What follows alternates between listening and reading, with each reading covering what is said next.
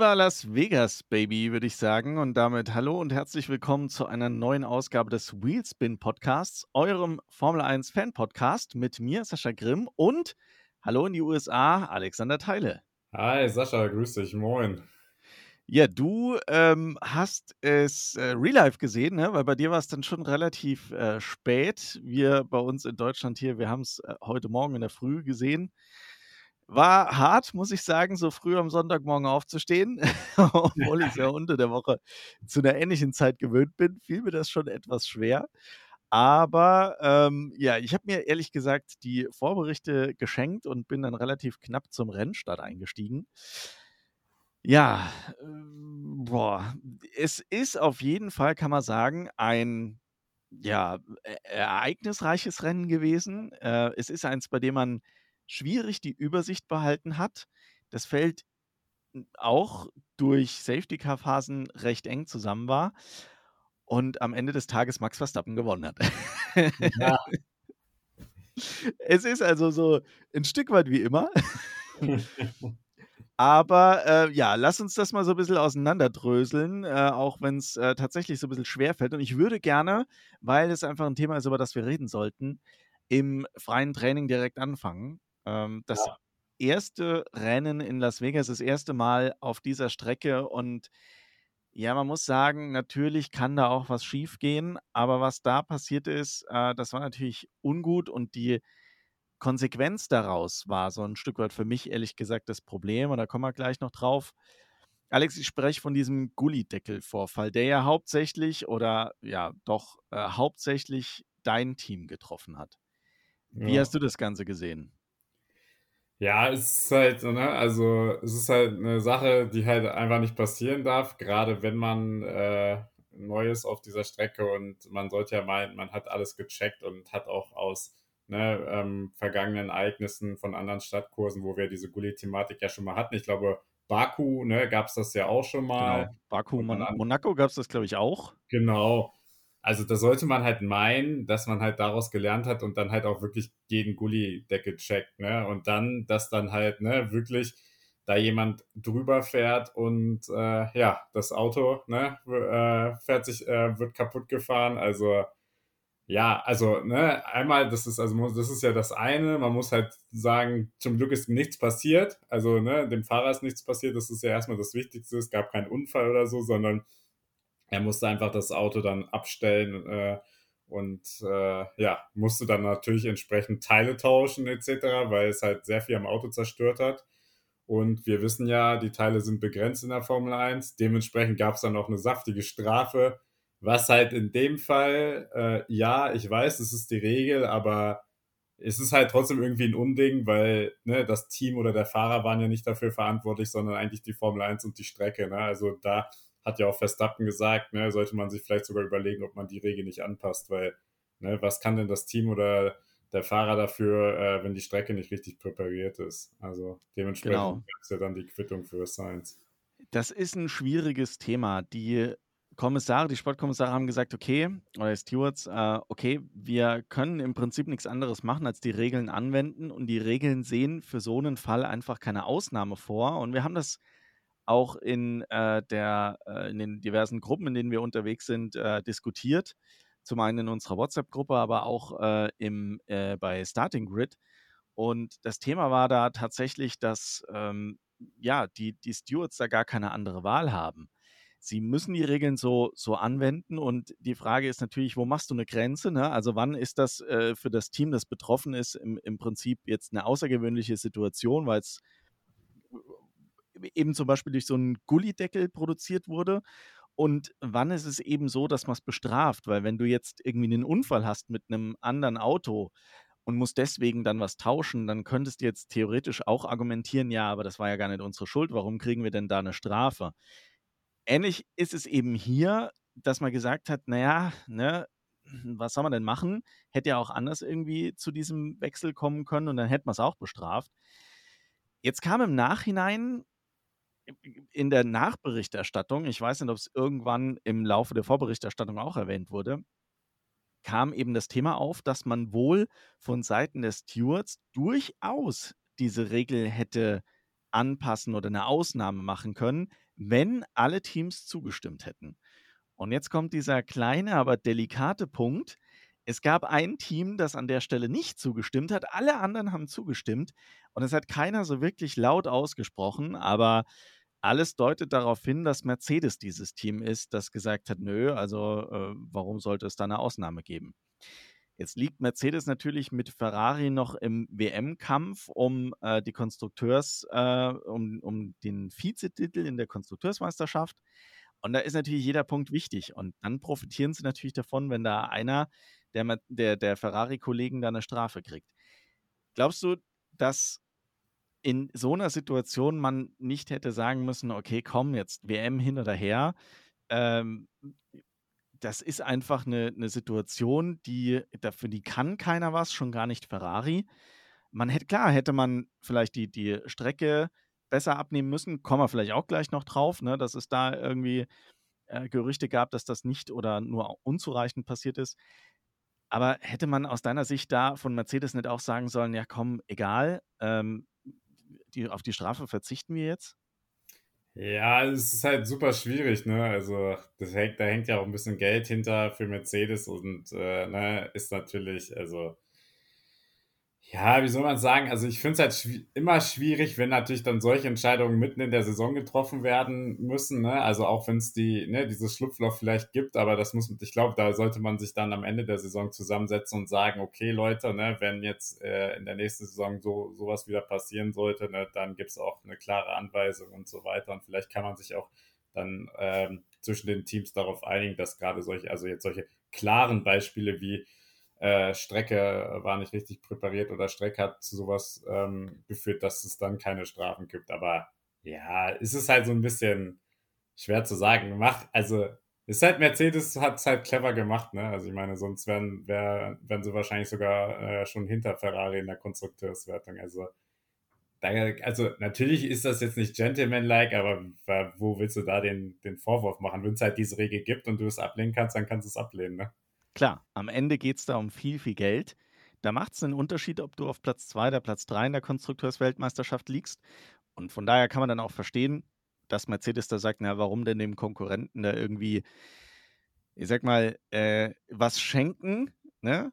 Ja. Äh, wenn es wenn, da knallhart um ein paar Millionen geht. Jetzt habe ich gerade schon gesagt, es gab Gerüchte oder es, es äh, gibt zumindest äh, den, den Hinweis, dass die Strecke wohl nur, ja, wie soll man sagen, fahrlässig ist vielleicht, ist vielleicht das falsche Wort, aber unter großen Anstrengungen korrekt abgenommen wurde. Wir wissen, dieser, diese, diese Rennstrecke, das ist keine permanente Rennstrecke, sondern die wurde aufgebaut. Das hat vorher jede Menge Zeit in Anspruch genommen. Dafür gab es auch jede Menge Kritik. Und am Ende hat es wohl ganz knapp nur gereicht, dass man das äh, FP1 dann hat auch äh, laufen lassen können weil wohl noch lange an der Strecke gearbeitet wurde. Glaubst du wirklich, dass das ein Grund war, weshalb es diesen Gullideckel da rausgezogen hat? Oder war das aus deiner Sicht jetzt einfach ein unglücklicher Zustand oder ein unglücklicher Umstand, dass da diese Gullideckel-Umrandung hat es ja eigentlich rausgerissen? Hat man ja gesehen, ne? da hat es ja, ja, Teile von diesem Beton auch ähm, ab, abgebrochen. Dass das jetzt halt einfach Pech war. Ja, es ist natürlich irgendwie ein bisschen alles so zusammengekommen und man muss vielleicht auch dazu sagen, es ist natürlich auch was anderes, wenn du halt ne, so eine neue Strecke abnimmst, als wenn du jetzt eine ne, bestehende Strecke abnimmst. Und äh, in dem Fall, also ne, bei normalen Strecken ist es ja so, da gibt es ja auch noch die lokale Streckenbetreibergesellschaft, ne, die sorgt ja auch dafür. Und in dem Fall war ja sozusagen die Formel 1 auch selber dafür verantwortlich, ne, weil die Formel 1 ja das initiiert hat oder äh, auch darüber äh, sag, ja, so eigentlich quasi so ein bisschen der Eigentümer ist. Und äh, ja, vielleicht hat man da halt ne, das eine oder andere nicht so genau gemacht, aber also ist halt super schwer jetzt zu sagen, so als Laie, ob die da ne, äh, jetzt genau analysiert haben oder was vergessen haben. Das kann man halt nur mutmaßen. Ich glaube, sie werden wohl ihre Schlüsse ziehen und ist halt einfach sehr, sehr unglücklich gelaufen, muss man sagen, gerade jetzt äh, als Ferrari-Fan. Am Ende hat man es hingekriegt, äh, hat aber zur Folge, dass das FP1 nach wenigen Minuten schon abgebrochen wurde und es dann noch eine Verzögerung zum FP2 oder zum Start des FP2s äh, gab. Und das hat dann die nächste Kontroverse ausgelöst. die Zuschauer, die Tickets hatten, auch für diesen Donnerstag, die saßen dann da auf den Tribünen und äh, man, mittlerweile war es, glaube ich, sogar Freitag, ne, 1 Uhr in, äh, in der Nacht. Ja. Und die wurden dann vor Start des FP2 nach Hause geschickt. Hast du irgendwie mitbekommen, was der Hintergrund war, warum er das gemacht hat, warum die dann das FP2 nicht live verfolgen konnten? Also ich habe jetzt, was ich gelesen habe, ist, dass sie wohl, ähm, dass es wohl angeblich so ein Gesetz gibt, äh, wo es dann um, um Überstunden ge äh, geht. Und da das halt nicht so ne, eingeplant war, dass die Leute, die halt an der Strecke da arbeiten, dann so lange da arbeiten, äh, wurde halt gesagt, nee, da gibt es halt ein ganz klares Bundesgesetz, äh, ne, die dürfen jetzt sozusagen dann, die müssen dann aufhören zu arbeiten und du schickst die Leute nach Hause. Also das ne, klingt natürlich von außen betrachtet echt äh, ein bisschen witzig. Dann darf aber halt nicht vergessen, wenn da halt wirklich so ein Bundesgesetz hintersteht, ne, dann äh, ja, also ist halt super bitter für die Leute, die halt vor Ort sind als Zuschauer, aber solche Gesetze gibt es ja auch, um ne, die Arbeiter zu schützen. So. Und das ist halt echt, äh, ja, echt spannend, dass das so passiert ist. Ich weiß nicht, ob das irgendwo anders schon mal passiert ist in den letzten Jahren, aber ist mir jetzt nicht bekannt. Was natürlich zur Folge hat, dass die ersten äh, Zuschauer, Fans, die natürlich die Tickets gekauft haben, schon Sammelklagen eingereicht haben, weil du natürlich nicht deine volle Leistung kriegst, die du bezahlt hast. Genau.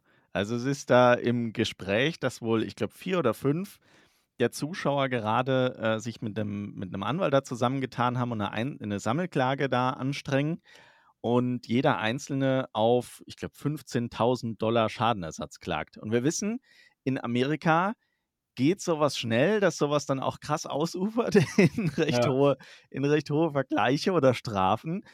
Und äh, das trifft dann auch direkt die Formel 1 mal davon abgesehen, dass das natürlich ein, ein, ich sag mal, wirtschaftlicher Schaden dann wird, hat man auch einen Reputationsschaden. Man hat das versucht, irgendwie so ein bisschen, ich sag mal, glatt zu bügeln, indem man jedem Fan da irgendwie einen 200-Dollar-Gutschein äh, ausstellen wollte. Ich weiß nicht, ob das für den F1-Shop galt oder für Tickets anrechenbar war, keine Ahnung. Das habe ich jetzt ehrlich gesagt im Detail nicht verfolgt. Aber grundsätzlich finde ich das doch recht lächerlich, weil wir haben ja letzte Woche schon drüber gesprochen. Die Tickets haben hier teilweise 2000 Dollar gekostet. Gut, jetzt zum Schluss nur noch 1000 Dollar, aber äh, mein, ein paar Leute werden sich auch für 2000 Dollar diese Tickets gekauft haben, gerade für die komplette, äh, für alle Sessions. Und jetzt werden die da in FP2 nach Hause geschickt. Obwohl man das nachvollziehen kann, dass wenn es dieses Bundesgesetz gibt, Ja. dass man das tun musste, muss man ja schon sagen, das ist wirklich unglücklich gelaufen und viele von denen, die da jetzt in Las Vegas an der Strecke waren, waren ja wahrscheinlich auch Erstbesucher, die die Formel 1 vielleicht auch zum allerersten Mal erlebt haben und die jetzt mit Sicherheit auch irgendwie so ein, ich sag mal, so ein Geschmäckle bei der ganzen Geschichte haben. Glaubst du, dass man das in den nächsten Jahren noch mitziehen wird, vor allem weil es auch im Vorfeld da sehr, sehr viel Kritik gab? Oder denkst du, es ist nächstes Jahr schon wieder abgehakt, dann erinnert sich keiner mehr dran und äh, die Show geht weiter? Hm.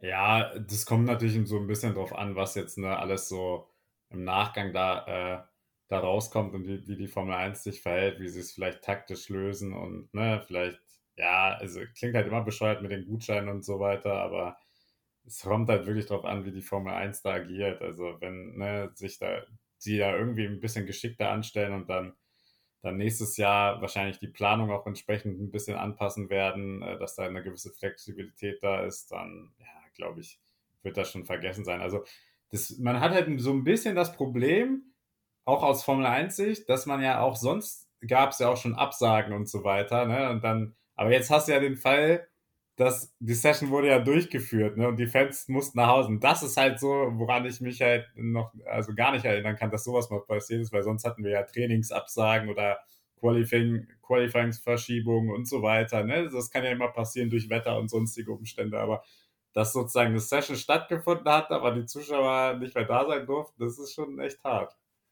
Ja, und äh, ganz ehrlich, also wenn man sich jetzt mal selber in die Situation versetzt und man hat da viel Geld ausgegeben und dann wird man da vor Ort weggeschickt, da ist man schon sauer. Also Ja. Max Verstappen hat da ja sehr sympathisch auch Partei ergriffen für die Zuschauer und hat gesagt, also er an ihrer Stelle hätte da die, die, die komplette äh, Location da abgerissen, weil Das ist äh, quasi eine Frechheit.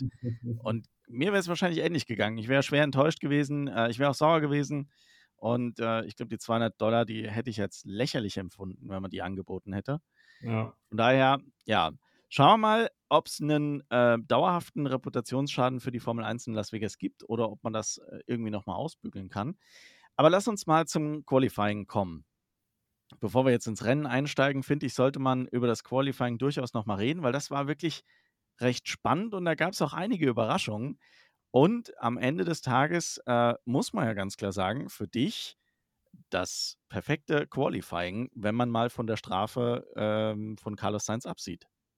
Ja, also man, ne, man hat halt gesehen, die Ferraris haben eigentlich genau das geliefert, was, was äh, alle erwartet haben, was sich alle vorher versprochen haben, dass sie halt am besten mit diesen äh, kalten Temperaturen zurechtkommen, dass sie am besten ne, die Reifen warm kriegen auf eine Runde und konnten dann echt super Zeiten fahren und ne, konnten auch immer die äh, Distanz äh, auf Verstappen aufweisen. Also das fand ich schon echt eine bockstarke ähm, Vorstellung und ja, also zum Qualifying kann ich nichts sagen, weil halt trotzdem ne, ein bisschen weinendes Auge wegen Science, sonst wäre es halt ne, 1 und 2 und dann fährst du auch ganz anders los, ne? Also da kommen wir auch noch zu. Ja, absolut. Also für mich als äh, Red Bull-Fan war das natürlich keine zufriedenstellende Veranstaltung ähm, aus, aus Sicht des Teams. Max Verstappen nur auf drei und sorry, aber Sergio Perez dann am Ende nur auf zwölf. Äh, das war äh, ehrlich gesagt eher so ein bisschen mit gemischten Gefühlen. Ich habe da schon so ein bisschen Singapur kommen sehen. Ähm, mhm. Am Ende ging es ja doch noch gut aus, aber ja, also ich habe beim Qualifying dachte ich schon so, oh weh, oh weh, äh, das wird ein hartes Wochenende für mich, aber ähm, ja, war ja am Ende noch okay. Für wen es äh, definitiv erstmal ganz, ganz schlecht gestartet ist, war McLaren, weil die ja. sahen ja sowas von schlecht aus äh, und auch Alpha Tauri, muss man sagen aber gerade McLaren, da hatte man ja wirklich gedacht, okay, die können da durchaus äh, eine starke Leistung auch zeigen. Am Ende nur auf Platz 16 Lando Norris und auf Platz 19 Oscar Piastri. Da habe ich schon gedacht, um Gottes Willen, das wird eine Katastrophe für die dieses Wochenende. Ja, also das war für mich auch, wir haben ja wir haben ja gesagt, ne, es gibt, äh, wird ja eine andere Überraschung geben im Qualifying. Das war für mich eigentlich auch die größte Überraschung, dass beide McLaren ne, in Q1 ausgeschieden sind. Also das war ja schon echt äh, ja. heftig. Also war echt eine Schlappe. Definitiv die negative äh, Überraschung des Wochenendes. Ja. ja. Und dagegen dann muss man sagen, die positive Überraschung Williams. Denn sowohl Alexander Albern, von dem wir das ja, ich sag mal, ein Stück weit gewöhnt sind, dass er eine gute Leistung bringt, aber auch Logan Sargent haben in dem Qualifying wirklich, wirklich außergewöhnliche Leistungen gezeigt und sind am Ende auf Platz 6 und 7 angekommen. Was hast du denn von denen gehalten? Vor allem Logan Sargent. Äh, Logan ja, Sargent. also da hat man wirklich gesehen, dass äh, Sargent, ne, dass ihm das Spaß gemacht hat, dass er, er das Auto da äh, gut in Szene setzen konnte und da echt äh, auch ähm, gut unterwegs war. Und es hat auch ne, meistens nicht viel gefehlt zu Albon und äh, muss man sagen, also Hut ab, ne? Also dafür, dass er ja immer so viel Kritik kriegt und ja auch wirklich äh, sehr durchwachsen performt hat, hat er dann ja gerade auf so einer Strecke dann echt gut geliefert. Also ne, zeigt so ein bisschen, das äh, scheint ihm so ein bisschen zu liegen, dieses, ja, dieser Heimspiel, dieses Heimspiels in dem Fall. Definitiv. Also der war irgendwie beflügelt, muss man sagen. Vielleicht durch die Kulisse, vielleicht durch sein Heimspiel. Oder vielleicht gibt es auch im Hintergrund irgendwas, was wir nicht wissen, dass er vielleicht doch schon bestätigt ist, obwohl äh, James Walls dann noch äh, irgendwie total ein Geheimnis drum macht und äh, zigmal sagt, dass der jetzt erstmal noch zeigen muss bis zum Ende der Saison. Ich meine, das Ende ist jetzt nah, ne? aber dass er jetzt noch zeigen muss, was er kann. Dieses Wochenende hat er definitiv zumindest im Qualifying ähm, Werbung für sich gemacht. Im Rennen schauen wir uns später nochmal an, wo das Ganze dann hingeführt hat. Aber da muss ich auch sagen, das fand ich wirklich eine starke Leistung. Vor allem auch, dass er mit Alexander Albon da gut mithalten konnte und äh, es nicht mehr so war, dass Albon ganz vorne lag und er dann irgendwie ganz, ganz hinten, sondern dass die echt knapp beieinander waren. Da hat nicht viel gefehlt zwischen den beiden. Von daher sauber, nicht schlecht. Bisschen gemischt ging das Ganze dann bei Mercedes zu. George Russell hat es geschafft, auf Platz 4 zu fahren, während Lewis Hamilton am Ende noch nicht mal in Q3 gekommen ist. Was war da denn los? Ja, also irgendwie, ne, hat's Hamilton halt auch nicht hingekriegt, seine ne, seine Runde da vernünftig zu fahren, hat halt irgendwie teilweise im Verkehr gesteckt, aber irgendwie hat er es halt auch nicht hinbekommen, hatte, glaube ich, auch nicht so das beste Gefühl im Auto und ja, dann, äh, grade auf so einer Strecke, wenn dann halt nicht alles läuft, dann, äh, scheidest du halt auch mal ganz schnell aus in, äh, Q2, weil, ne, es da noch genug andere Fahrer, äh, gibt, die dann halt, äh, die Leistung abrufen können. Da bist du dann als Mercedes doch schon froh, dass du gesagt hast: „Nö, äh, die Strafe gegen Ferrari, die erlassen wir Äh, nicht“, ne? genau. Da kam das Ganze dann wieder zum Tragen, ja. Ja. Wer auch noch überrascht hat, äh, im Qualifying zumindest, das war Pierre Gasly. Der hat's nämlich geschafft, mit seinem Alpine da auf Platz 5 zu fahren und damit wirklich 'ne super saubere Leistung abzugeben. Schauen wir mal, wo sein Teamkollege gelandet ist. Der ist nämlich nur auf Platz 7 gelandet, Esteban Ocon. Äh, also da muss man wirklich sagen, Respekt, Gasly, äh, wieder 'ne starke Leistung mit diesem Auto. Du meinst 17 im Qualifying? 17, was habe ich gesagt? 7 hast du gesagt, Oh, also sorry, 17, sorry. Ja, Äh, genau, ja. 17. Also 'n krasser Unterschied, das wollte wollte ich damit Ja, sagen. ja. Ähm, der eine auf 5, der andere auf 17. Ähm, und die Leistung von Gasly, äh, Hammer. Ja. Und es war auch äh, was ich auch generell lustig fand, dass es im Qualifying auch das eine an andere, äh, heiße Duell gab. Also, sind sie öfter mal so 'n bisschen fast Rad an Rad gefahren und haben geraced. Ich glaube auch Verstappen und Oco Ocon Ocon unter anderem. Also, das war auch schon, äh, sehr interessant, sehr lustig. Ja, da haben sie sich auch drüber beschwert. Am Ende des Tages war's aber, glaube ich, gar nicht so dumm von Verstappen, weil der halt schon mal probiert hat, wo geht denn was, ne? Ja, genau. Also nicht schlecht. Ja. Was war sonst noch zu erwähnen aus'm, äh, Qualifying? Wal Valtteri Bottas hat's geschafft, relativ weit nach vorne zu kommen auf Platz 8 und Kevin Magnussen hat's auf Platz 9 geschafft. Das, äh, fand ich jetzt auch nicht, äh, so schlecht, während Nico Hülkenberg nur Platz 13 geholt hat. Sergio Perez, wir haben's vorhin erwähnt, nur Platz 12 und, äh, Fernando Alonso auf 10, immerhin, Lance Stroll auf 14. Von den beiden, ähm, ja, weiß ich nicht, hat man ja sowieso jetzt nicht unbedingt super viel erwartet, aber, ähm, trotzdem, Stroll auf 14, das war ja schon enttäuschend. Ja, interessantes Qualifying-Ergebnis auch. Und wenn wir jetzt uns gleich das Rennen anschauen, dann sehen wir, äh, dass dann doch nicht immer das, äh, Qualifying, ähm, ne, so für bare Münze gilt, sondern dass dann wirklich erst, äh, die Punkte am Sonntag vergeben werden und, äh, ja, das hat sich dann wieder bemerkbar gemacht. Ja, genau. Lass uns vielleicht das, äh, Ergebnis einmal mal kurz durchgehen, weil also, ich bin ganz ehrlich, ich fand's schwierig, alles im Blick zu behalten und, äh, es war so, dass durch die Safety-Car-Phasen ja alles, ich habe es am Anfang gesagt, schon recht eng zusammen war und dadurch gab's natürlich auch durch die Boxenstops unglaublich viel Bewegung im ganzen Feld. Ich meine, alleine vorne an der Spitze, ich glaube, wir hatten 6 verschiedene, äh, Führende über das komplette Rennen. Also, sieht man dann auch, wie viel Action da im Prinzip drin war, viele Überholmanöver auch. Deshalb lass uns einmal komplett durchgehen, äh, und dann ordnen wir das so 'n bisschen ein. Ähm, also, ich natürlich Max Verstappen gewonnen vor Charles Leclerc und Sergio Perez. Dahinter dann Esteban Ocon. Also, wir erinnern uns noch mal, Esteban Ocon war relativ weit hinten gestartet, äh, und ist jetzt am Ende auf Platz 4 ge gelandet. Lance Stroll auf Platz 5. Auch da, wir haben grad drüber gesprochen, der war ziemlich weit hinten und hat's auf 'ner guten 5. Platz geschafft. Carlos Sainz auf Platz 6 trotz Strafe. Lewis Hamilton auf 7, obwohl er in Q2 hängen geblieben ist. George Russell auf 8, obwohl er auf Platz 4 gestartet ist. Fernando Alonso auf 9. Oscar Piastri auf 10, obwohl wir grad gehört haben, der war ganz hinten.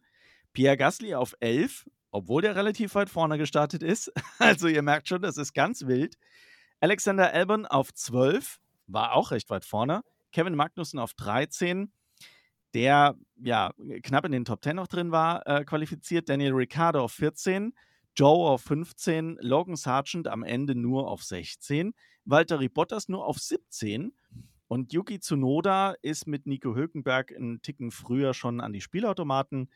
Lando Norris, da kommen wir gleich drauf, ähm, ja, hat auch unglücklich sein Auto verloren.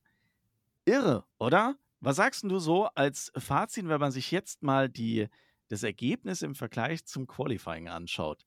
Wild, oder? Ja, also, da sieht man, ne, hat das, äh, Casino ordentlich gedreht, ordentlich äh, was durcheinander gewürfelt, ne? Also das war echt, also mit der einen oder anderen Platzierung, mit der konnte man ja überhaupt nicht rechnen. Und äh, ja, lag natürlich auch daran, dass es äh, mehrere Safety-Car-Phasen gab und äh, dann der eine oder andere natürlich mit einer cleveren Strategie auch äh, profitieren konnte. Ja, lass uns direkt mal einsteigen. Das erste Safety Car kam nämlich recht früh schon raus. Der Auslöser war äh, im Prinzip der Startunfall äh, in der ersten Kurve. Ich dachte im ersten Moment noch, ja Mensch, das ging ja eigentlich ganz gut aus. Aber direkt in der ersten Kurve mal ein Fight zwischen Leclerc und Verstappen. Und da sind die zwei sich schon mal gleich äh, fast in die Kiste gefahren. Wie hast du die Szene beobachtet und was ist deine Meinung über diese 5-Sekunden-Strafe, die Verstappen am Ende des Tages dafür gekriegt hat? Berechtigt oder nicht berechtigt? War es vielleicht ein Race-Incident oder hat er den da absichtlich rausgedrückt?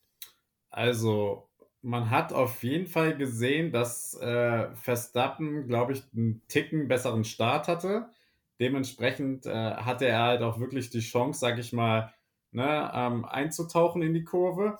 Das Problem war halt nur, er hat natürlich dann, sag ich mal, ist natürlich voll rein mit der Brechstange und hat dann halt Leclerc vor, von der Strecke gedrückt, weil ne, da war halt kein Platz mehr. Und also aus meiner Sicht äh, ist natürlich, ich bin natürlich Ferrari-Fan, deswegen das ist, ist auch.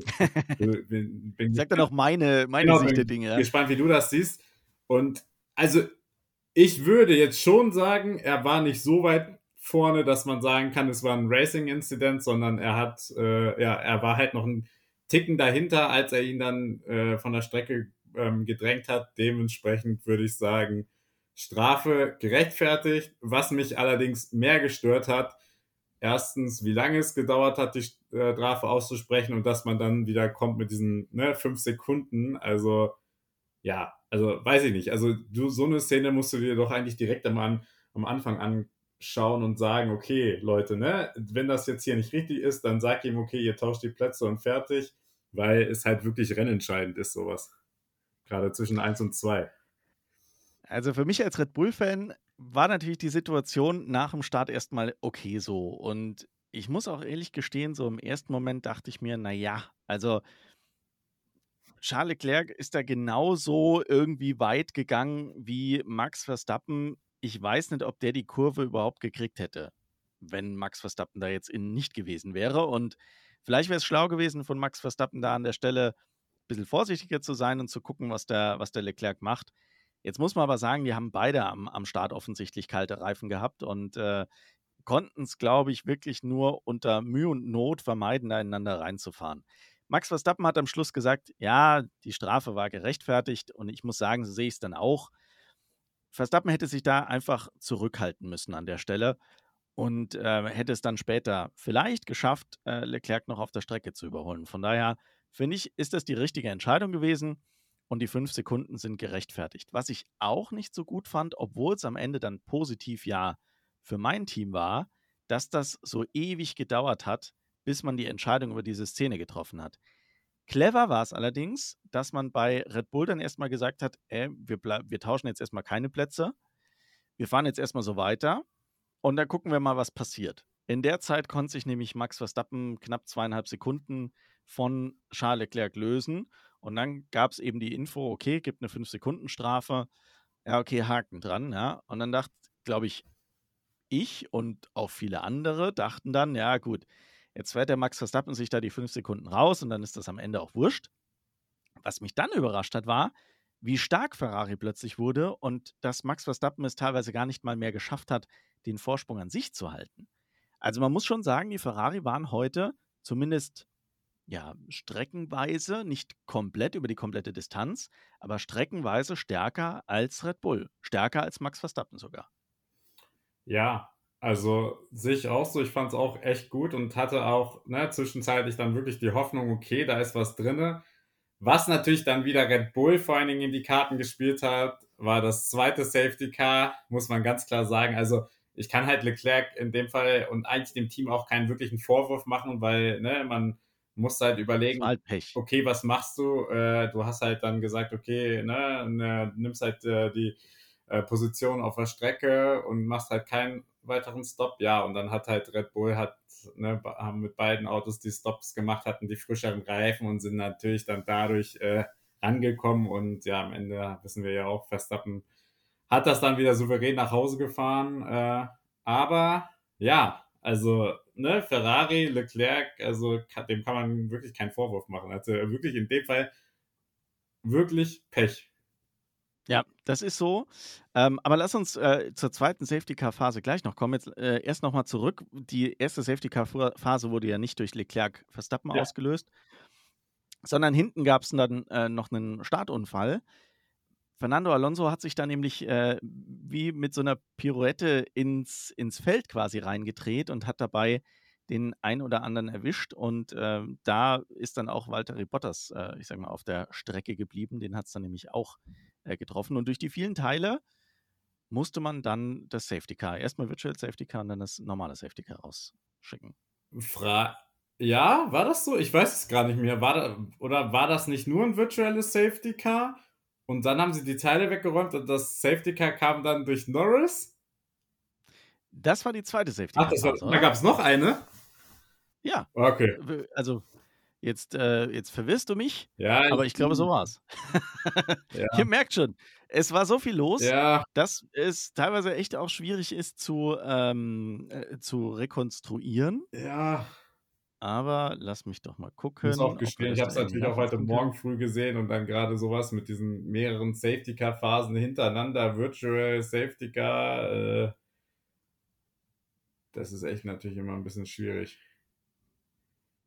Also ich kann es ehrlich gesagt nicht mehr nachvollziehen, aber ich meine, so war es. Also wenn ihr da draußen ja. äh, jetzt sagt, das war Quatsch, dann. Obwohl, warte mal, es gab sorry. ein VS, aber es gab doch ein VSC Genau. Und ich meine, es wäre so gewesen. Ja, aber dann war wieder grüne Flagge. Hat dann mal wieder grüne Flagge. Das sehe ich hier nämlich auch. Deswegen, okay. das ist nämlich genau das, was ich meine. Es gab äh, grüne Flagge. Ich habe das ja gerade in der F1-App so versucht, so ein bisschen, ne, dieser kann ja, logisch das durchgehen. Dann war nämlich wieder grüne Flagge. Und dann kam, glaube ich, nämlich, ich meine, dann kam doch das mit Norris. Ja, sehr gut. Also ich, wie gesagt, ich bin mir da jetzt nicht mehr 100% sicher. Äh, ich meine, es wären zwei Safety-Car-Phasen gewesen. Aber äh, ich lasse mich da auch gerne eines Besseren belehren. Wie gesagt, es war früh und es war viel los. Ja, also zwei Safety-Car-Phasen insgesamt, ja. Aber die zweite war ja später erst. Okay, für was war dann die zweite? Also wenn du sagst, die erste war dann wegen Norris, äh, was war dann die zweite? Wer, wer hat die zweite verursacht? Kannst du das da irgendwie nachvollziehen? Boah. Ich überlege gerade, wer hat denn die zweite ausgelöst? Ich bin versuche gerade zu schauen, aber. Ja, weil, ähm, um das vielleicht noch vorwegzunehmen, Nico Hülkenberg ist ausgefallen, weil er äh, das Auto abgestellt hat, schon vor Ende. Ja. Hat das aber so clever gemacht, dass er hinter die Bande gefahren ist und das dann kein Problem war. Also ist da kein, ähm, ja, kein, kein ähm, ja, Virtual Safety Car oder Safety Car für die War Szene gab. zufällig das zweite Safety Car mit dieser Szene zwischen Verstappen und Russell? Das da ist ja auch ordentlich was runter an Teilen runtergegangen und dann. Ja, das kann, das kann glaube, auch sein, dass also, das das Thema war. Das ist jetzt das, woran ich mich auf jeden Fall, also eigentlich das Einzige, woran ich mich noch erinnere, weil das passt ungefähr so von der Chronologie her dass da ja. genau diese Szene war und danach das Safety Car rauskam, weil einfach viel zu viele Teile dann auf der Strecke lagen. Das kann sein. Also was auf jeden Fall schon mal klar ist und äh, unstrittig, ist, dass ein Safety Car auf jeden Fall von Lando Norris ausgelöst ja. wurde. Vielleicht lass uns darüber mal reden. Ja. Ähm, das war nämlich aufgrund äh, seines Unfalls, der entstanden ist, weil er irgendwie auf, aufgesetzt ist und dann das Auto verloren hat. Ne? Ja. Und du hast übrigens recht, ich habe es gerade nochmal nachgeschaut, die zweite Safety-Car-Phase war, ta war, tatsächlich wegen dem ähm, Russell-Verstappen-Thema. Äh, gleiche, gleiche Stelle wie äh, der Startunfall, aber äh, genau, da lagen dann so viele Teile auf der Straße, dass dann das zweite Safety-Car raus musste. Also äh, das erste, erste Incident war nur ein Virtual Safety-Car, dann Norris war das erste Safety-Car und äh, dann diese Verstappen-Russell-Kollision war dann das zweite Safety Car. Also, dann lass uns noch mal, äh, über Norris, äh, reden. Das sah ja schon echt wild aus. Der war auch lange im Krankenhaus. Am Ende kam er, ähm, aus dem Medical Center dann tatsächlich noch mal ins richtige Krankenhaus, wurde da auch noch mal durchgecheckt. Aber alles gut. Kein, äh, keine Verletzungen oder irgendwas. Ähm, der ist auch, äh, heute Abend irgendwie wieder oder ich sage mal, amerikanischer Zeit heute Nacht mit dem Team wieder nach Hause geflogen. Also, von daher da alles alles gut. Aber das sah schon echt heftig aus, ne? Krass, der saß der ist da einfach, äh, auf 'ner Bodenwelle aufgesessen, hat dann das Auto verloren. Ja, also, es war echt heftig. Also, kann man auch genau wieder da froh sein, dass da alles, ne, alle Sicherheitsmaßnahmen dann immer so funktionieren, dass dem Fahrer dann halt, ne also klar, er wird dann durchgecheckt, aber dass dem Fahrer da jetzt nichts Größeres passiert ist. Ich sage mal, das war einfach Pech. Der hatte 'n Wochenende zum Vergessen, muss man sagen. Ja, definitiv. Und dann ging's weiter mit, äh, ja, der Kollision zwischen Verstappen und George Russell. Man muss man muss sagen, so insgesamt, finde ich, hat man bei Verstappen dieses Wochenende gemerkt, dass der nicht ganz so 100 zufrieden ist mit allem. Also, ich meine, klar, kommentartechnisch hat er das das ganze Wochenende schon klargemacht, was er von diesem Las Vegas Grand Prix hält, obwohl's jetzt zum Ende und da lass uns später auch noch mal drüber reden, äh, sehr zurückhaltend geworden ist, was er da gesagt hat und er sich doch dann eher, äh, lobend geäußert hat. Aber auf der Strecke hat man's gemerkt, er hat viele Manöver mit der Brechstange probiert, oder? Ja, also definitiv, ne? Also, ne, haben wir ja eben schon gesagt, erste Kurve gegen Leclerc war vielleicht nicht so clever.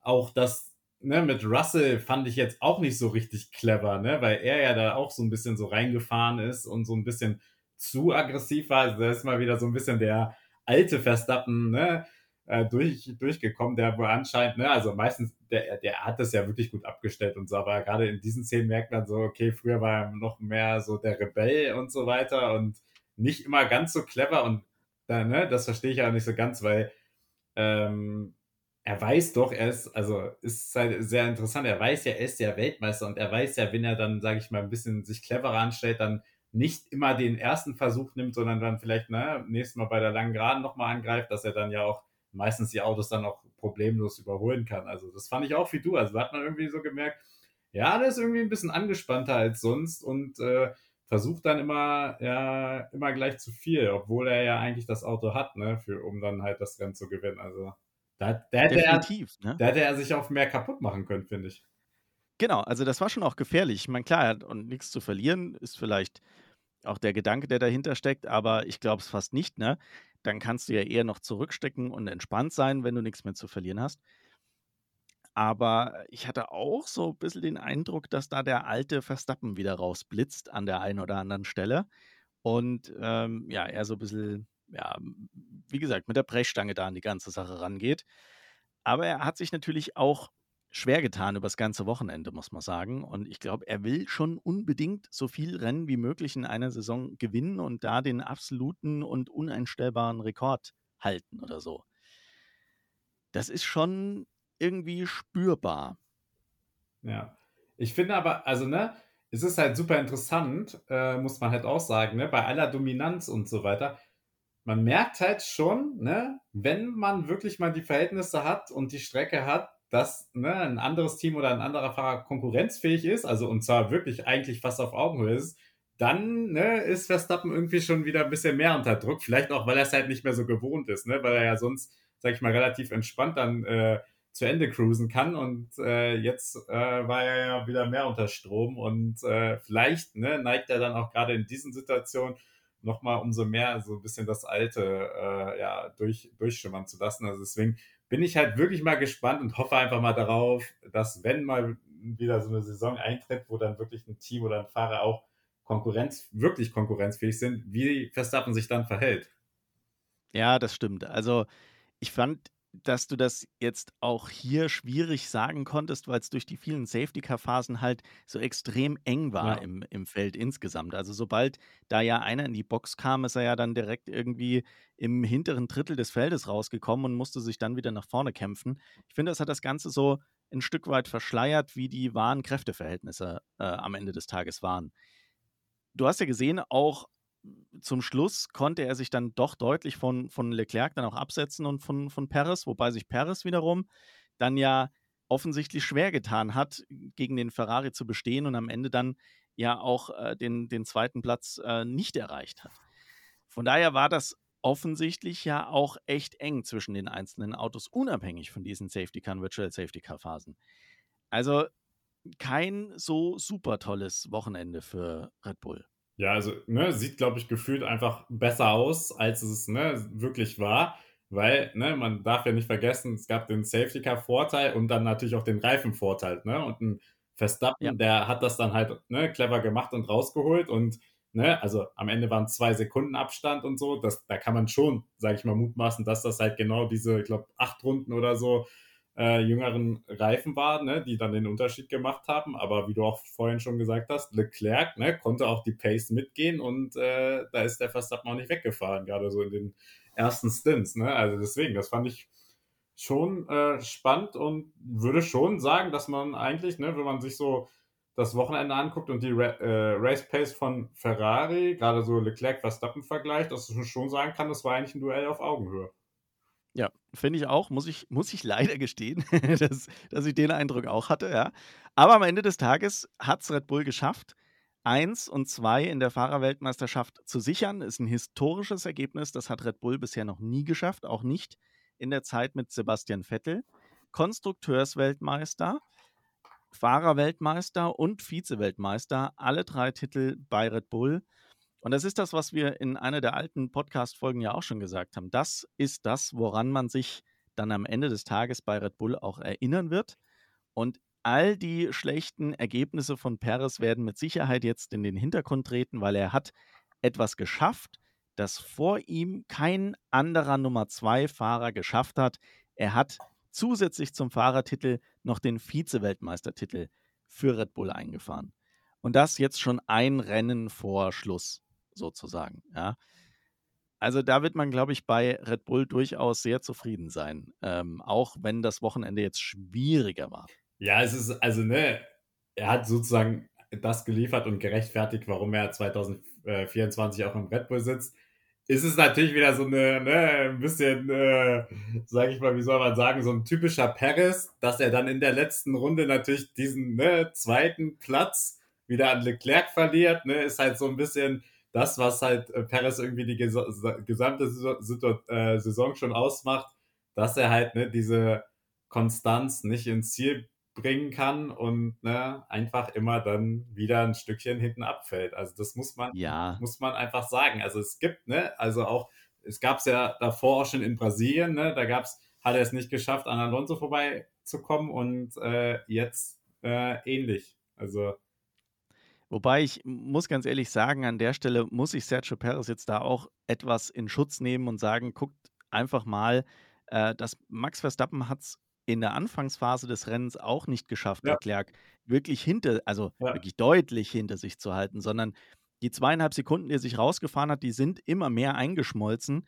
Und äh, ich glaube, wäre dann nicht noch, also wäre dann nicht wieder was passiert, dann hätte das unter Umständen auch dazu führen können, dass Leclerc auch den äh, Verstappen dann noch äh, wegschnupft. Also von daher ist die Leistung von Sergio Perez an der Stelle gar nicht so kritisch zu sehen aus meiner Sicht, weil äh, äh, offensichtlich war, dass Leclerc mit dem Ferrari wirklich gut unterwegs ist. Ja, also ne, wie gesagt, also die generelle Leistung, ne, auch dass er von 12 gestartet ist und auf dem Podium landet, ne, da wirklich sich den Hut. Es war nur so ein bisschen symptomatisch, dass dann halt in der letzten ja. Runde, ne, er und wo er ja auch so ein bisschen so nach dem Motto, er war auf der langen Geraden und dann hat er so gesagt, so hat, er ja im Interview zugegeben, ja, er hat gar nicht gemerkt oder gewusst, dass dann Leclerc auf einmal ne, neben ihm auftaucht, ne? Hat so nicht so. Hat man auch gesehen. Ja. Ja, er, er war da auch echt ein bisschen erschrocken, ja, genau. so den Eindruck. Ne? Das hast du, hast du an der Reaktion vom Auto auch gesehen. Ja. Deswegen, also ja. es war halt, ne, also sag mal so, das ist halt wieder so ein bisschen, ne, der Unterschied, äh, warum er, also er ist, ne, hat jetzt wirklich seinen Job als Nummer zwei bestätigt und ne, hat es ins Hause, hat es ins Ziel gefahren auf den zweiten Platz, aber das ist halt immer so ein bisschen, warum es immer wieder mal Diskussionen um ihn geben wird oder warum er einfach nicht ne, auf der, also in der ersten Liga der Fahrer mitspielt, muss man einfach sagen, weil eben halt öfter solche, sag ich mal, also in dem Fall war es jetzt nur eine Kleinigkeit, aber in anderen Rennen war es ja deutlich mehr, weil das öfter mal wieder vorkommt. Ja, das stimmt. Da da gebe ich dir recht. Aber auch bei Leclerc habe ich mir dieses Wochenende wieder gedacht: „Mensch, Junge, also ich meine, so kannst du kein Weltmeister werden.“ Ähm, ich spiele auf diese auf diese Szene an, als er sich verbremst und danach Verstappen relativ easy an ihm vorbeikommt beim Kampf um um den ersten Platz. Da dachte ich mir, das, ah, ist so wieder so ein so 'n Stück weit so der typische Leclerc, der an dann, wenn es wirklich entscheidend ist, irgendwie einen kleinen Fehler reinhaut und das Ganze wieder wegwirft. Aber wahrscheinlich wäre da früher oder später die die das Überholmanöver von Verstappen in der DRS-Zone sowieso gekommen. Aber trotzdem, ich finde, ja, unglücklich, Ja, ja. definitiv. Aber lass uns, äh, doch noch mal kurz drüber reden. Wer ist denn aus deiner Sicht jetzt, äh, so die Überraschung des Wochenendes gewesen? Weil jetzt haben wir einen Ocon, der von hinten nach vorne gefahren ist, einen Stroll, der von hinten nach vorne gefahren ist. Aber man muss ja sagen, das war natürlich auch dem geschuldet, dass die einfach Glück hatten mit den Safety-Car-Phasen. Wäre das ein bisschen anders gelaufen, dann wären die gar nicht so weit nach vorne gekommen. Wer ist denn aus deiner Sicht jetzt, unabhängig von der Platzierung, so der Fahrer, der, ja, die das Highlight geliefert hat am Wochenende? Ja, also man muss halt ehrlich sagen, also so wie wir es letzte Woche noch ein bisschen geunkt haben, also so ist es ja gar nicht gekommen. Also es, wenn ich mir Ja, jetzt die Top 10 anschaue, ist jetzt niemand, wo ich sage, das ist komplett überraschend, ne, dass er da reinfährt. Also sei es ein Haas oder ein Williams-Pilot etc. Ne? Also genau. die äh, haben ja gar nichts gebracht. Also da kann man halt wirklich schon sagen, ob dann nicht ein Ocon auf 4 oder ein Stroll auf 5. Also ich glaube, bei den beiden Fahrern ne, kann man sich eigentlich streiten. Äh, ne? Klar, mit ein bisschen Rennglück, aber das musst du auch erstmal nach Hause fahren. Und äh, ja, also das ist halt schon für mich, also sind eigentlich die Überraschung gewesen, dass man trotz, Ja. sag ich mal, eines sehr verkorksten Qualifyings äh, es noch schafft, da hinter den ersten drei zu landen. Ja, also bin ich ganz bei dir. Äh, geht mir ähnlich. Also trotz aller Glü äh, trotz allen Glücks, das sie hatten, mit Sicherheit in diesen, äh, Safety-Car-Phasen, äh, dann auch die Stops machen zu können, ist es ja trotzdem eine Leistung von Ocon und Stroll, dass sie es geschafft haben, dann auch einen Sainz und einen Hamilton am Ende hinter sich zu halten. Von daher finde ich das eine 'ne super Leistung. Im Qualifying habe ich ja schon gesagt, war Logan Sargent für mich so die Überraschung. Hier jetzt im Rennen finde ich es auch schwierig, jemanden so wirklich als überragend, überraschend rauszustellen. Von daher würde ich auch Perez, äh, äh, Ocon und Stroll an der Stelle auf 4 und 5 als meine Überraschung des Wochenendes sehen. Wen hast du denn als negative Überraschung auf dem Zettel? Ja, also die sind, also, ne, Lando Norris, aber das ist natürlich so ein bisschen, äh, ne, war halt der Unfall. Also das ist so ein bisschen, ne, also wie soll man sagen, ist halt nicht eine Überraschung, wenn es da einen Unfall gibt. Das ist immer schwer zu sagen. Ähm, ja, durchaus doch schon Mercedes. Also, ne, klar, Hamilton hat es dann irgendwie noch geschafft, auf sieben zu fahren, aber Russell hat ja ne, wieder gar nichts geliefert, obwohl er ja nach Carlos Sainz Strafe da sogar von drei gestartet ist. Ne? Darf man ja auch nicht vergessen. Gut, muss man auch sagen, er hat auch eine Strafe bekommen für dieses, äh, Verstappen-Russell-Manöver. Da hat er noch mal 5 Sekunden drauf bekommen. Äh, deswegen ist er dann am Ende hinter Lewis Hamilton noch zurückgefallen, ne? ja, ja, aber irgendwie so auch so, also man hat ja irgendwie auch so bei gehofft, dass auch so ne, ein Team, Team wie Haas oder so, ne, auch mal liefern kann, aber da merkt man einfach, die sind einfach schlecht. Also, sorry, Nico Hülkenberg muss eigentlich seinen Vertrag auflösen. Also, Ja, also, das geht ja ich glaube, das hat er auch probiert, Ja. ne? Also, Gerüchte besagen ja, dass er das versucht hat, aber dass da die die die, äh, äh, Günther Steiner quasi 'ne ein oder Haas 'ne einseitige Option auf ihn hatte. Aber, also, ganz ehrlich, das ist für mich jetzt auch so 'n Stück weit die negative Überraschung des Wochenendes, obwohl man's ja n eigentlich Ja, erwarten konnte, weil sie immer da hinten rumdümpeln. ja. Aber ganz ehrlich, die haben im Qualifying teilweise so gut ausgeschaut. Ich glaube, dass, äh, Nico Hülkenberg mit 'ner etwas besseren Runde durchaus es geschafft hätte, da vorne irgendwo um, äh, Platz 5 rum sich zu qualifizieren. Es i ist wirklich das da bin ich der tiefsten Überzeugung, dass er das ge ge hingekriegt hätte, weil man gesehen hat, wie der Haas durch seine reifenmordende, äh, Eigenschaft hier jetzt natürlich den Vorteil hatte, dass er relativ schnell den Reifen in ins Fenster bekommen hat zum Arbeiten. Und trotzdem haben sie es jetzt hier im Rennen nicht geschafft, sich vorne zu halten, sondern sind wieder wie immer durchgereicht worden. Und am Ende, klar, Hülkenberg mit dem Ausfall technisch bedingt. Ich weiß ehrlich gesagt noch gar nicht, woran es lag, aber äh, vorher lag der auch nicht wirklich gut. Direkt hinter Kevin Magnussen Also, das war jetzt auch nicht wirklich überragend. Aus aus seiner Sicht muss man da ganz klar sagen, der muss auf den Tisch schauen, muss sagen: „Leute, so geht's nicht weiter. Wie wollen wir denn hier halbwegs vernünftig Rennen fahren, wenn ihr so eine Gurke dahinstellt und ganz ehrlich, das Update kein Update ist?“ Weil es hat keinen Unterschied gemacht, ob jetzt Magnussen mit Update oder Hülkenberg ohne Update. Die sind ähnliche Zeiten gefahren. Die sind im Rennen genauso gleich durchgereicht worden. Also spielte das alles keine Rolle. Nico Hülkenberg wäre da wirklich gut beraten, zu sagen, okay, Jungs, also für nächste Saison, da muss aber jetzt was kommen, ne? Ja. ja, es ist halt bitter, ne? Also vor allen Dingen auch mit dieser einseitigen Option, weil, also ich sehe da wirklich auch keine, keine Besserung in Sicht bei Haas. Also es ist eigentlich sogar ganz egal, wo sie sich qualifizieren. Wahrscheinlich, selbst wenn sie auf 1 und 2 starten würden, würden sie noch nicht mal in den Top 10 landen, habe ich so das Gefühl nee. mittlerweile. Also wirklich, es ist unfassbar, wie schlecht die sind. Das glaube ich auch. Also es ist wirklich traurig. Und ich finde es halt auch, ich finde es erschreckend, dass dann so ein Team es nicht hinkriegt, auch ein vernünftiges Update zu liefern über die Saison. Was machen die denn da? Ja. Also so schlecht können die doch alle gar nicht sein. Ja, ja dann, muss, dann muss man sich halt irgendwie anlehnen an ein anderes Team, das erfolgreicher ist und da halt Teile einkaufen. Das ist ja dann halt so. Ja, ja und sonst, also man muss halt ehrlicherweise sagen, ne, auch wenn so der eine oder andere im Qualifying ganz gut abgeschnitten ist auf den Bottas oder so, aber am Ende hat sich halt wieder gezeigt, dass die ersten Top 10 von den Fahrern ne, der Teams, die auch in der normalen WM vorne sind, belegt wurden, weil ja. die ersten elf so nach dem Motto, weil alle, sag ich mal, kleineren Teams, die weiter hinten sind, sind dann auch hinten gelandet. Ne? Auch Alpha Tauri hat auch nichts auf die Reihe gekriegt, muss man auch nee, sagen. Katastrophe. Und ne, Alfa Romeo sowieso, also die sind ja auch nicht gut. Ne? Also ich meine, das nehmen Haas eigentlich auch das nächste Team, wo man denken muss, ey, was machen die da eigentlich immer? Ne? Also holen ja ab und zu auch mal im Qualifying ein gutes Ergebnis raus, aber auch im Rennen liefern die nie was und landen immer ganz weit hinten. Und ne, in dem Fall sogar selbst Williams auch wieder, ne, also auch wieder durchgereicht worden. Also irgendwie lustig, ne, dass sozusagen, ja, die kleineren Teams, die weiter hinten sind, auf einer Runde können sie noch was rausholen, aber sobald es ums Rennen geht, dann haben sie gar keine Chance. Ja, das ist einfach so. Und äh, das scheint auch in dieser Saison definitiv nichts mehr zu werden, weil wir haben nur noch ein Rennen. Das letzte Rennen und damit das finale Rennen der Saison findet in Abu Dhabi statt.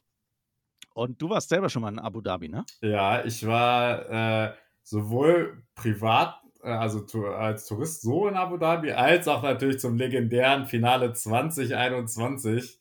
Wir erinnern uns alle gerne dran äh, in Abu Dhabi. Ja, Wahnsinn. Äh, aber hast nicht im Jasmarina Hotel geschlafen, oder? Nee, dafür hat dann das Kleingeld nicht mehr gereicht. Also nicht, äh, nicht, im W Hotel, wo man dann über der Strecke. Äh, ich wollte gerade wollt fragen, ob du dann während äh, des Rennens da oben im Pool warst. Ja. Hast du das von oben angeschaut? Nee, nee, nee. das wäre ja noch was, ne? Also, wenn da draußen mir irgendwer ein, ein Geschenk machen will, das wäre eine Idee, Leute. Ja. Aber ich habe dir natürlich, äh, ähm, und damit kommen wir jetzt äh, quasi zu Abu Dhabi. Und äh, sorry, wenn wir hier jetzt äh, beim, beim Las Vegas Grand Prix nicht auf jeden einzelnen Fahrer eingehen konnten. Dafür war einfach zu viel los. Ja, das würde tatsächlich die, die Show dann auch ein Stück weit äh, sprengen. Ja, ähm, deswegen kommen wir. Äh, Sascha, also ganz ehrlich, ne, man muss aber auch sagen, man kriegt ja auch dadurch, dass ja vor allen Dingen immer das Geschehen vorne gezeigt wird, ne, kriegt man auch gar nicht so viel hinten mit. Und ja, also bin halt gespannt. Also was würdest du noch mal ganz kurz, äh, bevor wir zur Abu genau. kommen, was würdest du noch mal sagen, so generell, was war dein Fazit zu Vegas? War, war es okay? Wie siehst du das auf die nächsten Male? Richtig, richtig äh, schwer, muss ich sagen. Ähm, ich habe mich sehr gefreut auf dieses Rennen und ich muss sagen, dass ich diese Opening Ceremony an der einen oder anderen Stelle schon irgendwie ein bisschen komisch fand, aber so unterm Strich fand ich das eigentlich einen ganz geilen Auftakt in, in dieses Rennen und habe mir irgendwie mehr erhofft, muss ich ehrlich zugeben.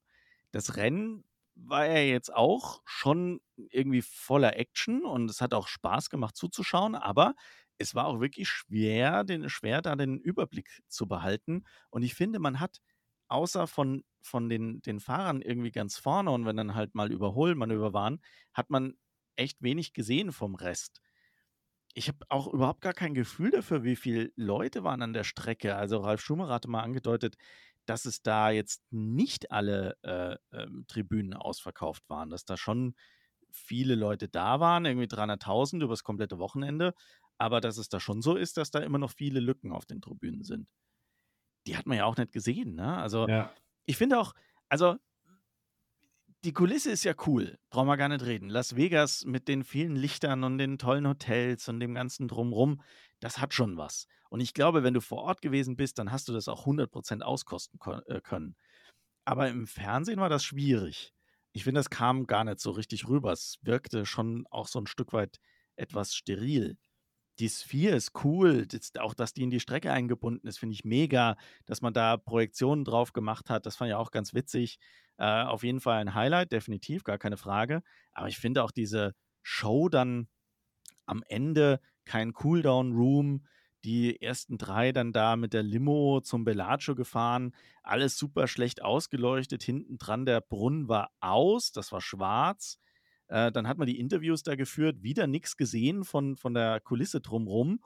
Und äh, dann hat man ganz zum Schluss irgendwie diesen Brunnen nochmal angemacht zu Ehren der, der ersten drei. Und dann hat man im Fernsehbild, im Fernsehbild da weggeschnitten. Das fand ich irgendwie auch blöd. Also da hätte man ein bisschen mehr draus machen können.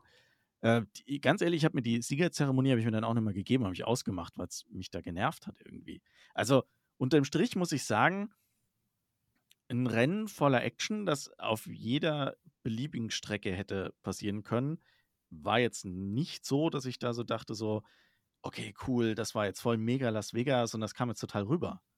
Was war denn dein Fazit? Ja, Weil wir also, waren ja ähnlich gehypt im Vorfeld. ja, also ich bin da eigentlich komplett bei dir. Ich muss aber auch gestehen, also dadurch, ne, durch die ganze Zeitverschiebung hier, habe ich auch diese ganzen anderen Shows und so weiter mir gar nicht angeschaut. Deswegen, ich habe eigentlich nur die Sessions geguckt, äh, Qualifying und äh, Qualifying fand ich äh, gut, aber ne, wie gesagt, also es war halt nicht dieser besondere Las Vegas-Touch irgendwie. Es war einfach ne, ein gutes, sag ich mal, ein gutes Stadtrennen in einem engen Kurs, wo man wusste, okay, da passiert an der einen oder anderen Stelle was. Rennen genauso, also ne, da kann man ja auch Glück haben oder mal nicht Glück haben. Also ja, war, ne, war soweit okay, war jetzt aber nicht das wirklich Außergewöhnliche, was man sich von Las Vegas vielleicht versprochen hat. Also, Also keine Ahnung, da, wenn ich da zurückdenke an Mexiko, Mexiko ist bei mir so total positiv im Ja. Kopf. Das ist für mich so emotional das Rennen, das irgendwie am meisten dir gibt, auch vorm Fernseher. Wo das schon mit der, mit der, äh, mit dem Formel 1-Song losgeht, der Mariachi-Style, der gespielt wird, das, das pushe ich. Ich krieg jetzt Gänsehaut, wenn ich daran denke. Das ist, das ist einfach was Besonderes, finde ich. Und dann die Stimmung an dieser Strecke und im Baseballstadion und so, das ist irgendwie, avanciert das so ein Stück weit zu meinem Lieblingsrennen im Kalender. Auch wenn ich äh, einfach auch aufgrund de dessen, dass ich großer Red Bull-Fan bin, den Red Bull-Ring äh, ziemlich cool finde. Und selber ja in, in, äh, da schon vor Ort war und in Österreich eine Zeit lang gewohnt habe. Aber Las Vegas, das war irgendwie so, ich habe mir schon gedacht, da macht man jetzt irgendwie mehr auch so für die TV-Zuschauer. ja, also ich muss dir sogar ganz ehrlich sagen, also selbst ne, bei Jeddah, was ja so ein bisschen ähnlich ist, weil es auch Stadtkurs ist, selbst da hat man hat man es meistens geschafft, irgendwie die Umgebung, ne, die ist halt nicht so spektakulär, nur das ist halt anders mit, äh, mit dem Meer direkt oder so. Selbst da habe ich das Gefühl, die haben es besser hingekriegt als bei Las Vegas und das ist ja eigentlich traurig. So. Ja, Also, äh, finde ich auch, ja. Und ich meine, jetzt äh, kommen wir nach Abu Dhabi und ja, jetzt äh, ist halt so ein Stück weit auch an der Stelle so, könntest du jetzt im Prinzip alles so eins zu eins austauschen äh, mit Las Vegas, oder? ja. Aber gut. Ja, also von daher, ich bin gespannt, wie ihr es da draußen fandet. Äh, lasst es uns gerne wissen. Äh, So ein paar, äh, ja, ein paar erste Meinungen haben wir ja jetzt schon äh, während der Session, oder habe ich jetzt schon während der Session mitgekriegt. Und ich, ich habe so den Eindruck, dass der Grundton von allen war so irgendwie, naja, so toll fanden wir das jetzt insgesamt nicht. Rennen an sich war cool, aber so das Ganze drumherum hätte man sich auch sparen können. Viele kritisieren auch das, was ich gerade gesagt habe, dass eben durch die Beleuchtung der Strecke halt drumherum nichts sichtbar ist und deswegen auch so dieser Spirit so gar nicht so rüberkommt. Also ja, von daher, ähm, ja, lasst es uns gerne wissen. Wir sind gespannt und vielleicht nehmen wir das auch nochmal in, in, äh, in unsere Rückschau auf ähm, für die, ich sag mal, Nachsaison-Betrachtung. Und äh, wenn ihr da Bock habt eure Meinung dann auch äh, äh, kundzutun.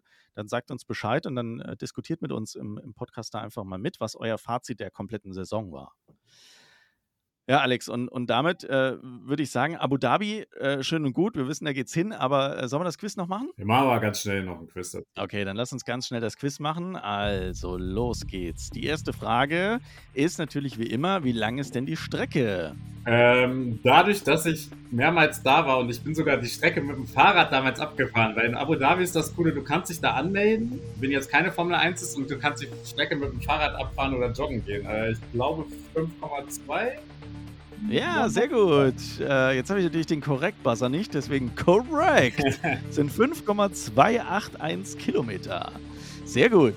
Ich mache es dieses Wochenende auch, ne, wir ne, nehmen hier jetzt direkt äh, frisch am Sonntag auf. Äh, ich mache es an diesem Wochenende jetzt auch leicht und stelle dir nur leichte Fragen. Ja. Ähm, wer holte denn die meisten Siege? Äh, das ist eine Mercedes-Strecke, also Hamilton war das. Jawohl, korrekt. Fünf Siege insgesamt von Lewis Hamilton. Äh, ich wage äh, mal die Prognose, dass das äh, kein sechster Sieg wird dieses Jahr. Wer holte denn die meisten Poles? Was auch Hamilton? Ja, ganz genau. Auch Hamilton, auch mit fünf, also fünf Poles. Und äh, auch an der Stelle, ich glaube nicht, dass nee. es eine sechste Pole werden wird dieses Jahr. Eine ganz leichte Frage: Wie heißt denn die Strecke? Yas Marina Circuit. Absolut korrekt. Und seit wann fährt die Formel 1 am Yas Marina Ähm, ich glaube 2009, oder? Wahnsinn. Was ein Durchmarsch, Alex. Sensationell. Äh, dann für dich eine super, super einfache Frage. Welches besondere Fanerlebnis befindet sich denn unweit der Strecke? Ähm, die Ferrari World. Jawohl, sehr gut. sehr stark. Und wenn du jetzt die letzten zwei Fragen noch richtig beantwortest, dann hast du da zum allerersten Mal eine äh, absolut saubere Leistung. Und ich glaube, die sind auch machbar. Wer hält den Rekord für die schnellste Rennrunde? Aus 2021. Äh, Verstappen? Jawohl. Und wer hält den Rekord für die schnellste Quali-Runde? Auch aus 2021. Auch Verstappen? Jawohl, und damit eine perfekte Runde, würde ich sagen. Sehr, sehr gut. Ja, Genau, Podium nur zur Info noch letztes Jahr Verstappen, Leclerc und Perez, also äh, absolut identisch mit dem, ähm, mit dem Podium äh, von Las Vegas. Und die Pole holte letztes Jahr Verstappen. Dann lass uns noch ganz kurz schauen auf das Wetter. Deiner Meinung nach oder, oder deiner Erfahrung nach äh, wahrscheinlich unproblematisch und immer trocken. Ne? Ja, genau. Und man hat ja wieder die besondere Herausforderung, dass man dort meistens sozusagen im Hellen losfährt und es dann dunkel wird. Das ist immer ganz äh, spannend, auch so für die Reifen. Temperaturen. Also da können wir gleich auch mal zu unseren Tipps noch kommen. Aber ja, also. So, die Game-Musik muss ich mal ausmachen. Ja. Sorry. ich glaube, Wetter sollte eigentlich ganz gut sein. Das einzige, die einzige Herausforderung, die man wahrscheinlich eher immer hat, ist mit dem Wind. Aber das ist, genau. also das ist trotzdem nicht so ein starker Wind, wie man jetzt ihn vielleicht aus Bahrain kennt und so weiter, was ein bisschen anders gelegen ist. Richtig. Also es sieht äh, an allen Tagen sonnig aus mit äh, bis zu 30 Grad, also da gibt es überhaupt nichts. Zum Wochenende hin soll es äh, sogar noch bis zu über 30 Grad werden, also da ist überhaupt kein Problem. Dafür wird am äh, Wochenende dann auch der Wind ein bisschen frischer, beziehungsweise eigentlich nur Freitag und Samstag. Am Sonntag sollte das eigentlich auch wieder unproblematisch sein. Aber wir wissen ja, die Strecke da an diesem künstlichen Yachthafen, also vielleicht auch da vom Meer so ein Stück weit der Einfluss des Windes, der da mit reinspielt. Ja, dann lass uns noch äh, kurz schauen auf die äh, Session-Zeiten, wenn ich die jetzt äh, sehr unvorbereitet äh, finde. Sollten auf jeden Fall relativ normal sein wieder, glaube ich, ne? Ich denke schon, ja. Ich hoffe es. Also, das Rennen, äh, oder fangen wir an mit dem FP1. Äh, Donnerstag deutscher Zeit 10.30 Uhr, 11.30 Uhr, äh, Freitag, Entschuldigung. 10.30 Uhr bis 11.30 Uhr, ähm, dann 14 bis 15 Uhr das FP2. Am, ähm, ne Quatsch, was sage ich denn? Donnerstag FP1 und FP2, Freitag dann FP3, 11.30 Uhr bis 12.30 Uhr. Das Qualifying am Samstag dann wieder zu einer christlichen Zeit, 15 bis 16 Uhr. Und das Rennen zur besten Sonntagssendezeit um 14 Uhr. Ja. Letztes Rennen dieser Saison, es war eine lange Saison, ich glaube auch wir merken das, Äh, wir sind teilweise auch schon äh, übersättigt, würde ich mal behaupten. Das hört man auch so von den Fans, äh, die mit uns da immer wieder in Kontakt stehen. Von daher, ähm, glaube ich, freuen sich alle jetzt auf dieses letzte Rennen und auf den Abschluss der Saison. Und ja, Alex, wir hören uns dann wieder nächste Ja, Woche. stopp, stopp, stopp, stopp, stopp. Jo. Wird natürlich auch beim letzten Wochenende getippt. Ja, Wird stimmt. natürlich nicht vergessen. Und ich würde sagen, wir Ui, machen jetzt wollte ich das unterschlagen. wir machen es uns einfach einfach und tippen einfach ersten drei Qualifying und ersten drei Rennen, oder? Okay, alles klar. Dann sage ich äh, Max Verstappen vor Sergio Perez. Der ist jetzt befreit und äh, macht da jetzt eine gute Show nochmal im letzten Umlauf. Und äh, ich glaube auch Lando Norris wird wieder auf der Höhe sein und wird den dritten Platz holen. Ich sage Qualifying, Verstappen, Leclerc, Norris und Rennen. So, was sagst du? Rennen glaube ich, dass äh, Max Verstappen natürlich gewinnt. Äh, Sergio Perez wird es auf zwei schaffen. Auf Platz drei könnte ich mir vorstellen, dass, weil Leclerc kurz hinter Norris qualifiziert, äh, dann Leclerc den Norris noch holt. Ich sage Verstappen, Leclerc, Perez, also so wie in Vegas. Okay. Ich bin gespannt. Letztes Rennen, es wird spannend, hoffentlich. Äh, hoffentlich kriegt man noch ein bisschen Action. So ein 2021er Rennen wird es leider nicht mehr geben, aber vielleicht äh, ja irgendwie zumindest ähnlich. Ja. Schauen wir mal. Und was ich auch noch sagen wollte für alle Fans der Formel 2, man vergisst es ja immer wieder, aber die Formel 2 hatte ja sehr lange Pause und fährt auch wieder.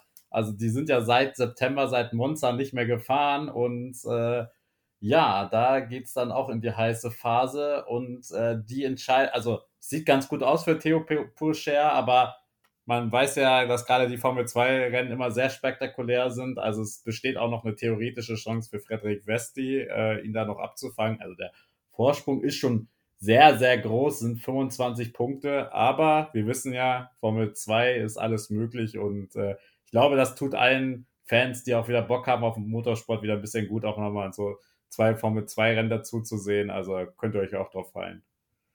Sehr schön. Ein vollgepacktes letztes Rennwochenende, also in Abu Dhabi. Ja, wir wünschen euch eine gute Woche, ein schönes Rennwochenende und hören uns wieder nächste Woche, wenn es wieder heißt Wheelspin, euer Formel 1 Fan Podcast. Vielen Dank dir, Alex. Vielen Dank euch da draußen fürs Zuhören und bis nächste Woche. Danke dir. Ciao. Ciao.